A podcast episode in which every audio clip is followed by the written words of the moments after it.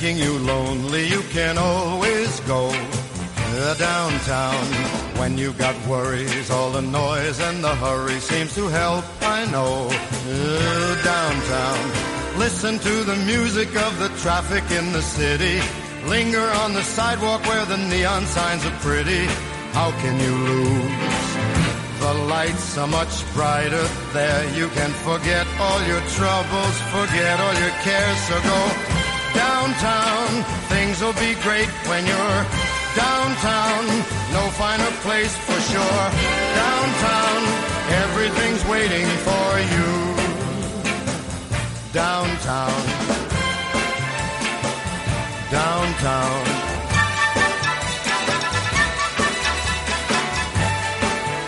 Capital, la Bolsa y la Vida, con Luis Vicente Muñoz. Y hoy con don Álvaro Blasco, director de A, Telecapital, vamos a abrir este consultorio de bolsa y ayudar a nuestros oyentes a entender qué está pasando en el mercado y a buscar las oportunidades. Don Álvaro, gracias por acompañarnos. Feliz año nuevo, por cierto. Encantado, muy feliz año a todos. A ver qué tal viene el 2024, porque hemos empezado un poco con el pie cambiado en las bolsas, ¿no? La, verdad es que ayer nos descolocó, vamos, antes de ayer ya empezó, pero ayer nos descolocó bastante, pero bueno, yo creo que es lógico. Venimos de eh, dos meses espectaculares de subidas. Eh, yo creo que, digamos, con excesiva rapidez y bueno, pues no nos debe extrañar, ¿no? Que tengamos ahora un poco un movimiento de consolidación, pero en fin, el ejercicio yo creo que no se presenta mal, eh, que deberíamos tener eh, unos resultados empresariales más flojos, indudablemente, que el año pasado, pero que permitan que las las bolsas sigan subiendo. Eh, y bueno, mm, yo en principio creo que esas bajadas de tipos que veremos no sé cuándo, eh, quizás marzo sea muy muy optimista, pero que veremos las, a lo largo de la FED no nos dan muchas pistas, ¿eh? las de anoche. Mm, bueno, yo creo que, mm, con perdón, porque no les quiero ofender, pero parecen gallegos, que, eh, que es una cosa que sabemos todos cómo son, ¿no? y no llegan a decir muy bien lo que, lo que puede pasar, pero yo creo que sí, que vamos, que en el sentido de que habrá bajadas de tipos en el año y eso en algún momento pues le dará nuevas fuerzas a los mercados. Habrá que vigilar la inflación, que estos primeros meses, y ya estamos viendo algunos datos, pues podría repuntar algo, pero bueno, eh, vamos a ver. tenemos además unos datos del año pasado pues muy positivos en cuanto a reducción, con lo cual eh, esa bajada de la inflación que seguimos esperando para este año pues va a ser más lenta de lo que podíamos esperar eh, y vamos a ver cómo van los eh, la actividad económica, los PMI, que es donde más miedo nos da, ¿no? Ver cómo podemos recuperar esas cifras por debajo de 50 que tenemos ya en muchos países. De esas dos cosas macro tenemos noticias esta mañana. La inflación en Francia, el IPC ha salido una décima, el PMI de servicios de España que acabamos de comentar, mejor de lo esperado, 51.5, aunque bueno, no sea para tirar cohetes esta leve expansión. Bueno, pero todo lo que sea estar un poquito, vamos, por, primero por encima de 50 y luego mejorar el dato del mes anterior, pues bueno, yo creo que es eh, positivo y como tal lo deberíamos de mirar. Eh, indudablemente venimos de un sector servicios que si nos remontamos a 12 meses, pues estábamos, no me acuerdo bien, pero por encima de 55, si no me equivoco. Pero en fin, yo como digo, yo creo que hay que ser optimistas y que cualquier dato, mm, aunque sea leve, eh, que signifique una mejora, pues es positivo para, para todo, para la economía y, por supuesto, para los mercados. Muy bien, pues a partir de este punto vamos a hablar en particular de los mercados y de las consultas que nuestros oyentes pues quieran transmitir para que don Álvaro Blasco responda. Recuerdo que mientras estamos en directo aquí en la radio, el teléfono al que podéis llamarse el 912833333, el correo electrónico abierto es oyentes y una vía muy fácil, el WhatsApp de Capital Radio, pero en el caso del WhatsApp, notas de voz. Es decir, podéis dejar la pregunta grabada con vuestra voz en el 687 050 600. Y por ahí vamos a empezar. Siempre nos gusta escuchar a nuestros oyentes y lo que preguntan, así que adelante con la primera pregunta. Muy buenos días. Buenos días, eh, soy Rafael de Madrid. Quería saber un punto de entrada para Ferrari. Muchas gracias. Un punto de entrada para Ferrari, pregunta Rafael en Madrid. Bueno, pues con Ferrari vamos a empezar, con la automovilística italiana. Bueno, si no me acuerdo mal, la, semana pasada ya hablamos de eh, de Ferrari, ¿no? hablamos de Ferrari y de Porsche, si no me acuerdo mal. Sí. bueno, hemos visto unas subidas espectaculares, ¿no? que luego se han visto corregidas en los últimos, en las últimas semanas del, del año, ¿no? donde llegamos a ver la cotización, pues por encima de los 360 euros, ¿no? Y ahora realmente, pues ha habido una corrección prácticamente del 10%. Eh, yo creo que se podría entrar a este nivel. Eh, yo no digo que las eh, que haya más tomas de beneficios y que puedan bajar todavía un poco, pero yo pienso que este año deberíamos ver una cierta recuperación de actividad económica, sobre todo en Asia, que es un mercado que no ha sido positivo para las grandes marcas y para Ferrari también, por supuesto, así ha sido, ¿no? Y que esa vuelta, digamos, al consumo eh, de lujo que esperamos que paulatinamente se vaya produciendo en grandes países como, como China, ¿no? Que es uno de los eh, mercados importantes ahora mismo, yo creo que le pueden permitir a la compañía eh, volver a crecer de forma significativa en ventas, ¿no?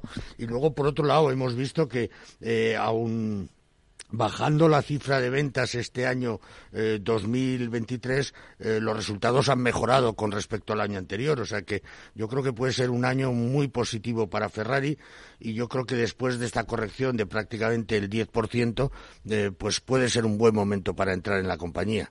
Muy bien, pues visto Ferrari, compañía que dio en el último año un buen rendimiento, a pesar de la corrección del mes de diciembre, que fue importante pero bueno, a 309 euros es un más de un 50% de rendimiento, de revalorización durante el último año, en el caso de Ferrari. Siguiente pregunta para don Álvaro Blasco. ¿Qué tal? Buenos días. Yo suelo preguntar por la acción de Día. Día. Mm, llevamos ya pues muchos años bajando. La compañía se ha estabilizado. Ya se ha vendido las acciones también de Clarel de una manera también extraña. Me gustaría que nos dijese si ya desde su punto de vista se ha tocado fondo, a ver si ya esta es la buena y podemos repuntar.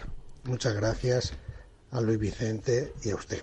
Pues muchas gracias. Habrá tocando fondo día. La verdad es que cualquier persona que se asome al gráfico de día supermercados y vea el gráfico, es que madre mía, sobre todo desde la caída en el año 2018. Cuando, es que día llegó a valer eh, un euro en los momentos punta. Desde entonces ha estado por debajo del céntimo de euro. ¿eh? Ha estado, ahora mismo está en, en, un céntimo, ¿no? sí, en 0,0131, pero vamos, sí, en un céntimo prácticamente, ¿no?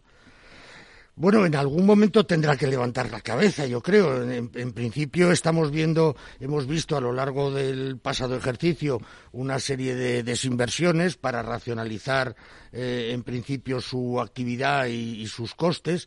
Em, yo no la veo saliendo en el corto plazo de este nivel, ¿no? Pero indudablemente eh, sí hemos oído alguna cifra positiva en cuanto a cierto crecimiento de, ventas, a cierta, incluso a cierto crecimiento del, volumen facturado por, por cliente, ¿no?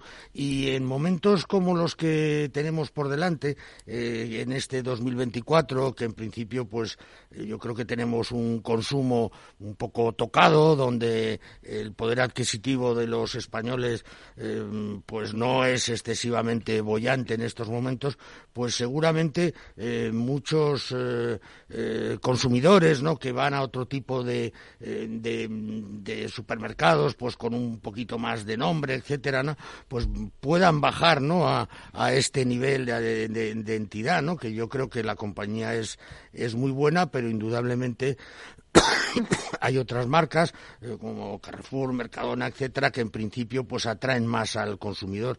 Yo creo que este puede ser un año positivo para que aumenten las cifras eh, de venta de la compañía. Yo creo que ya operaciones de desinversión pocas deberíamos ver, ¿no? Eh, y por lo tanto, pues tenemos que pensar que quizás pueda ser el año de la, de la consolidación de la compañía y tirar para arriba. Yo, desde luego, si invirtiese en día, poco dinero llevaría, ¿no? Eh, porque en principio pues parece que está en ese movimiento plano desde hace eh, ya bastante tiempo, ¿no? Y que va a costar mucho sacarlo de ahí. Es que la verdad es que es asombroso esto, ¿eh? porque a ver si lo conseguimos entender. Una acción de día cuesta un céntimo. Bueno, 0,013 ahora mismo. Claro, estaba a 0,012 hace apenas unos días, una subida de 0,012 que es un céntimo y... Sí, una milésima, vamos. Que no sé, una centésima, ¿no?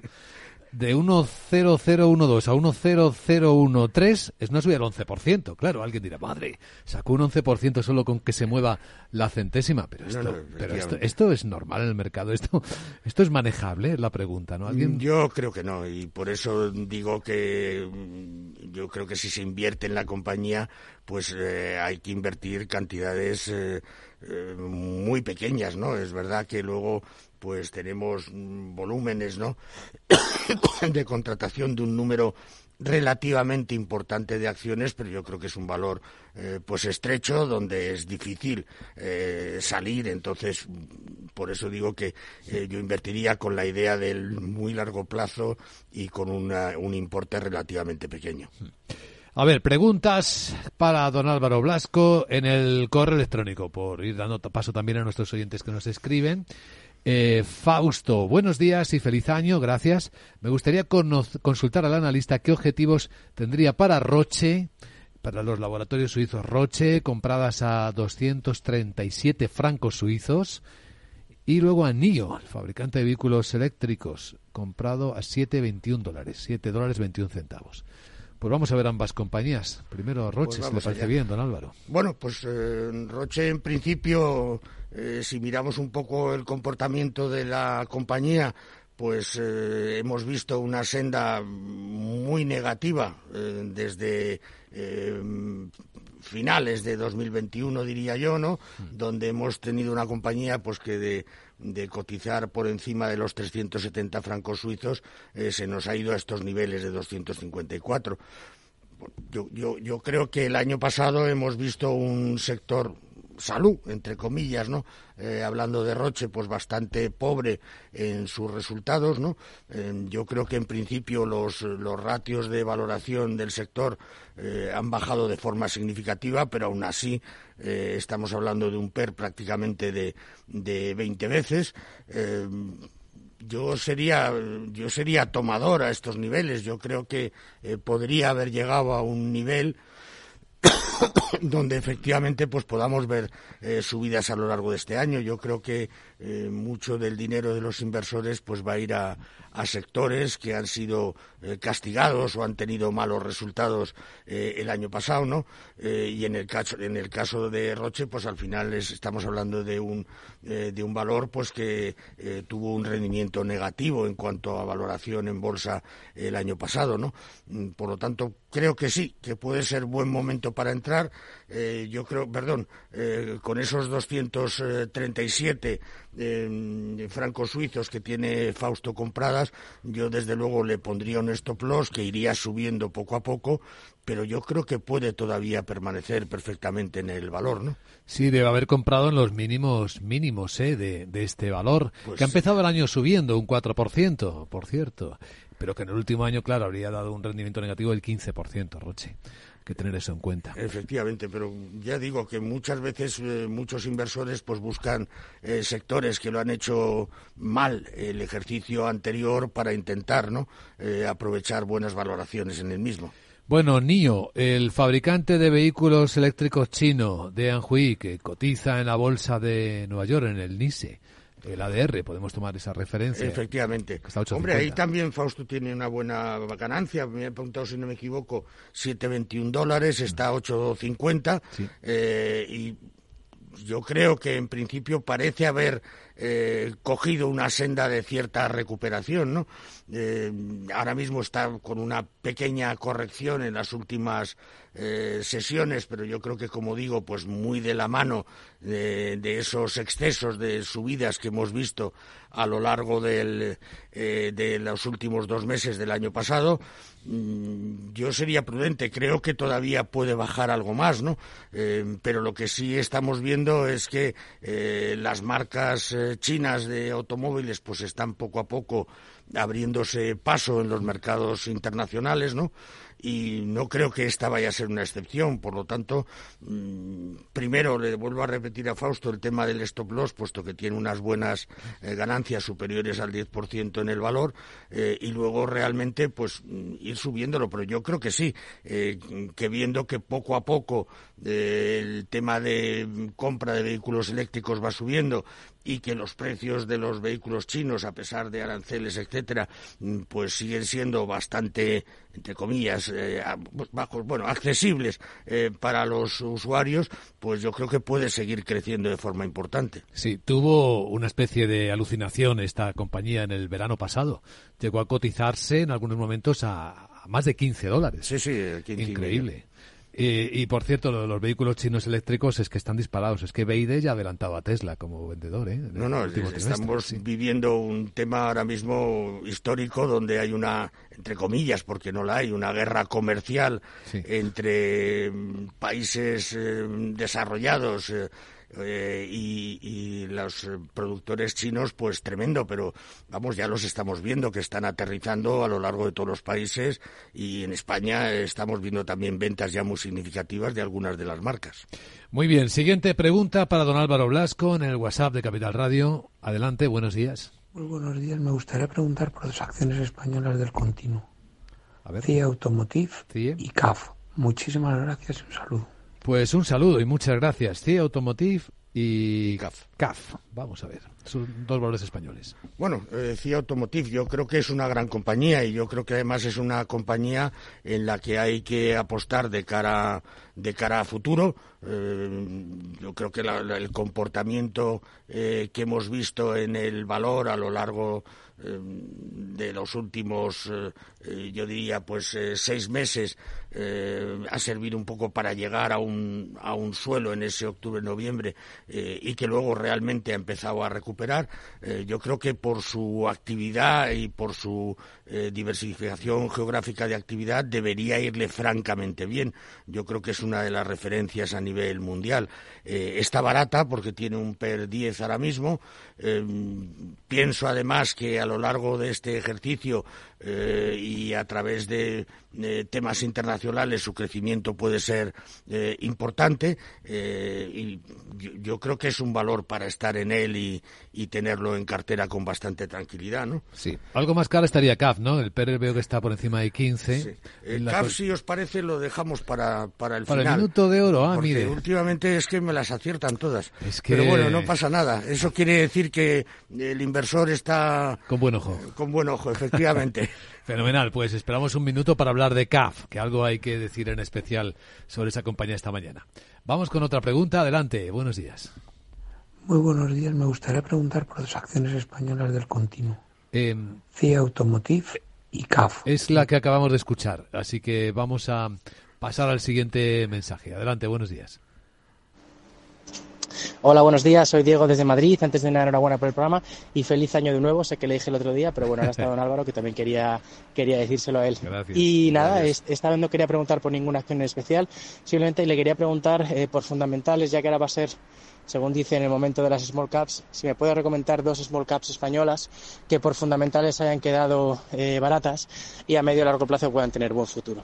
Pues muchísimas gracias y enhorabuena por el programa. Chao. Gracias, Diego. Ahí siempre fiel y con preguntas muy bien trazadas, muy bien tiradas. Esta es muy buena. Esta es muy buena, efectivamente. Bueno, eh, feliz año, por supuesto. Eh, sí, parece que. Mm, eh, todas estas compañías pequeñas y medianas, eh, que normalmente muchas de ellas eh, tienen bastante endeudamiento en sus balances, etcétera, pues han sido las grandes castigadas ¿no? del, del año pasado. no todas ellas, pero una parte sí, ¿no? Y, y ahí, en principio, mm, sí parece que con esa idea de que eh, los tipos poco a poco van a bajar, eh, que incluso estas compañías tan endeudadas pues habían eh, alargado la vida de su deuda a tipos relativamente interesantes, pues yo creo que sí es un buen momento para, para pensar en ellas, ¿no?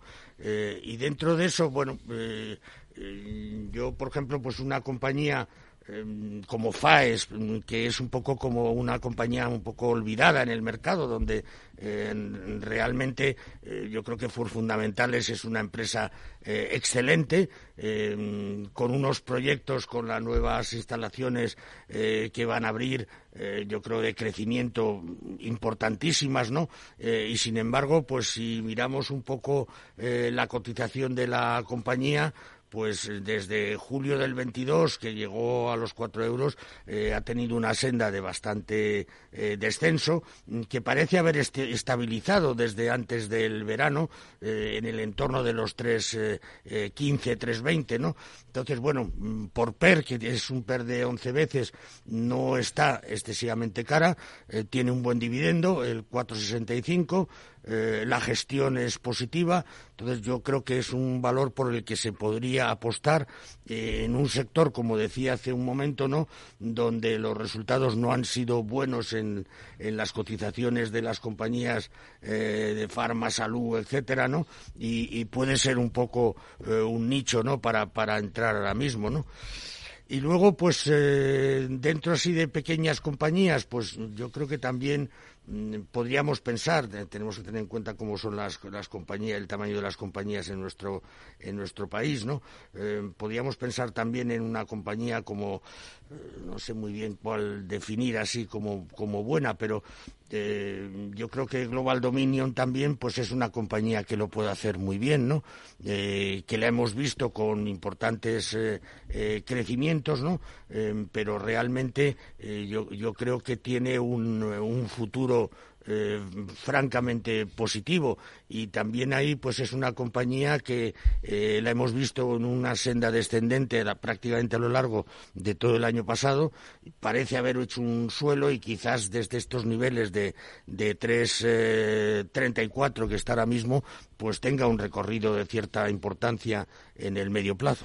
Estaba mirando a, raíz de la pregunta de Diego cuáles eh, se habían quedado con importantes descuentos. Ahora que empezamos en la época de rebajas, ¿no? que ya hay grupos que han empezado a aplicar rebajas, la mayor rebaja en el comienzo del año ha sido para Soltec. Pero claro, es que su EBITDA se ha ido un 93% abajo, ha empezado a vender cosas, ¿no? De hecho, creo que ayer mismo anunciaba la venta de su cartera de proyectos fotovoltaicos en Dinamarca. No sé si es un ejemplo a observar en pequeña capitalización. Bueno, eh, es un ejemplo de los problemas que han tenido las que tienen todavía las compañías. De cosas baratas, ¿eh?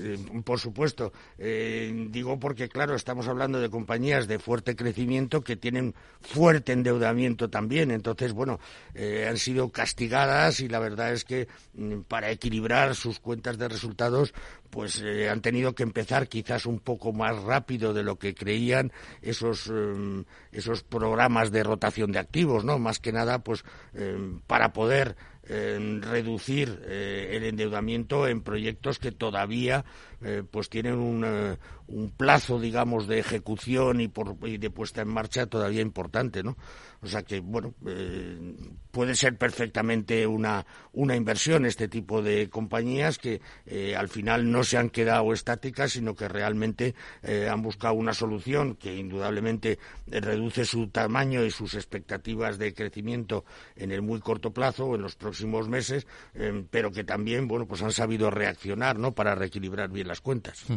Bueno, voy a colar aquí, con permiso de nuestros oyentes, una pregunta de fantasía. Eh, pensando también en los más jóvenes. Ahora que ven los Reyes Magos, ¿qué le pediría don Álvaro Blasco desde el punto de vista bursátil a Melchor, Gaspar y Baltasar? Pensando en gente pequeña para tener ahí en el futuro. Voy a ser muy exigente con los Reyes, luego ya veremos lo que, cómo nos hemos portado y lo que nos dan. Pues yo lo que, lo que pediría es que no tuviésemos una volatilidad tan elevada como hemos tenido en los últimos eh, doce meses, donde indudablemente el resultado final ha sido muy positivo, pero hemos pasado muy malos ratos a lo largo del año, sobre todo, eh, bueno, por esos meses de agosto, octubre, eh, agosto, septiembre y octubre, donde las bolsas caían y caían y no veíamos el suelo, pues bueno, pues que indudablemente tendrá que haber correcciones y caídas, pero que no pasen del 5 o el 6%. Hmm. Que suavicen, ¿no? Que suavicen, efectivamente. un poco los movimientos. Un poquito de suavidad nos vendría. Aunque luego ganemos un poco menos en el ejercicio, pero bueno, también vivir con cierta entre comillas, tranquilidad, porque tranquilo no puede estar uno nunca, eh, es muy importante para, para todos. Bueno, una última antes de mm, el minuto de oro em, de César que está interesado en Pernod Ricard. Dice que le gusta, que le parece alcista en los plazos largos y él interpreta que está efectuando una corrección sana. Dice que le ve un soporte en 155, pero dice que lo está rompiendo en el día de hoy. ¿Qué opina al respecto? Si podría irse a 136. Bueno, eh, vamos a ver, yo, yo creo que Pernod Ricard en principio eh, es de las compañías que ha tenido un ejercicio eh, flojo, con, pérdidas a lo largo de los últimos eh, 12 meses y sobre todo pues que tuvo una caída eh, muy importante desde los máximos que hizo el año pasado en, en mayo, eh, que yo creo que tampoco está tan justificada, ¿no? Los resultados que ha ido del tercer trimestre que publicó, mm, yo creo que no fueron no fueron brillantes, pero tampoco fueron malos, ¿no? Y a partir de ahí, aunque vemos que sigue en una senda descendente, pues sí debería en principio reaccionar. Eh, como digo, hay mucha gente buscando valores que lo hayan hecho mal el año pasado. Eh, yo creo que aquí eh, lo que se refleja es un poco, pues, ese miedo a la bajada de, de consumo, etcétera, pero yo creo que mm, estamos en unos niveles donde podría perfectamente rebotar. Muy bien, pues atención, que llega el minuto de oro. Veamos, don Álvaro, cuál es esa idea de inversión que comparte hoy con nuestros oyentes. Bueno, pues como anticipaba antes con una pregunta que nos hacían, pues eh, había pensado en CAF. Eh, CAF es una compañía, mm, yo creo que con una tecnología eh, muy buscada en, el mercado. En principio estamos hablando de una cartera en récord de pedidos en estos momentos. yo creo que su proyección internacional es eh, absolutamente yo creo que imparable en el sentido de que eh, cada vez están más mercados, mercados en los que va repitiendo, etcétera, y yo creo que vale la pena entrar en la compañía a estos niveles. Muy bien, pues hoy don Álvaro Blasco, director de ATE de Capital, ha ayudado a nuestros oyentes a encontrar oportunidades de inversión en este consultorio de bolsa en Capital Radio. Gracias, don Álvaro, que sean generosos los reyes, le eh, traigan menos volatilidad y alguna cosa más. Efectivamente, muchas gracias a todos. Hasta luego.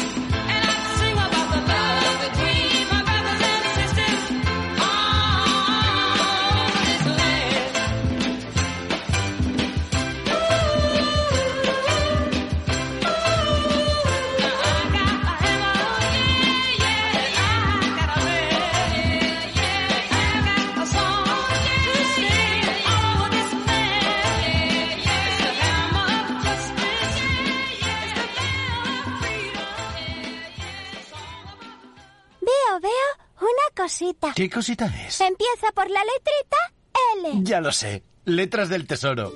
Si mires donde mires, ves letras del tesoro, en Renta 4 Banco te facilitamos comprarlas de forma rápida y cómoda. Entra en r4.com y descubre todas las ventajas de comprar letras con un especialista en inversión. Renta 4 Banco. ¿Quieres más?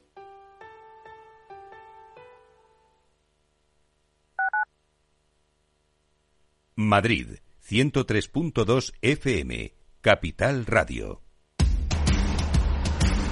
No pierdas detalle de todo lo que afecta a tus inversiones y a tu bolsillo. Toda la información en Mercado Abierto con Rocío Arbiza, de 4 a 7 de la tarde en Capital Radio.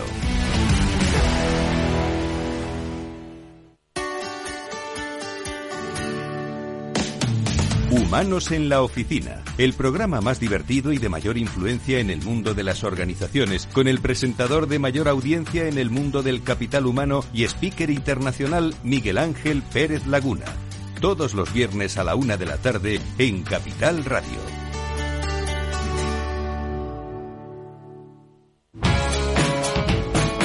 Capital Radio. Siente la economía.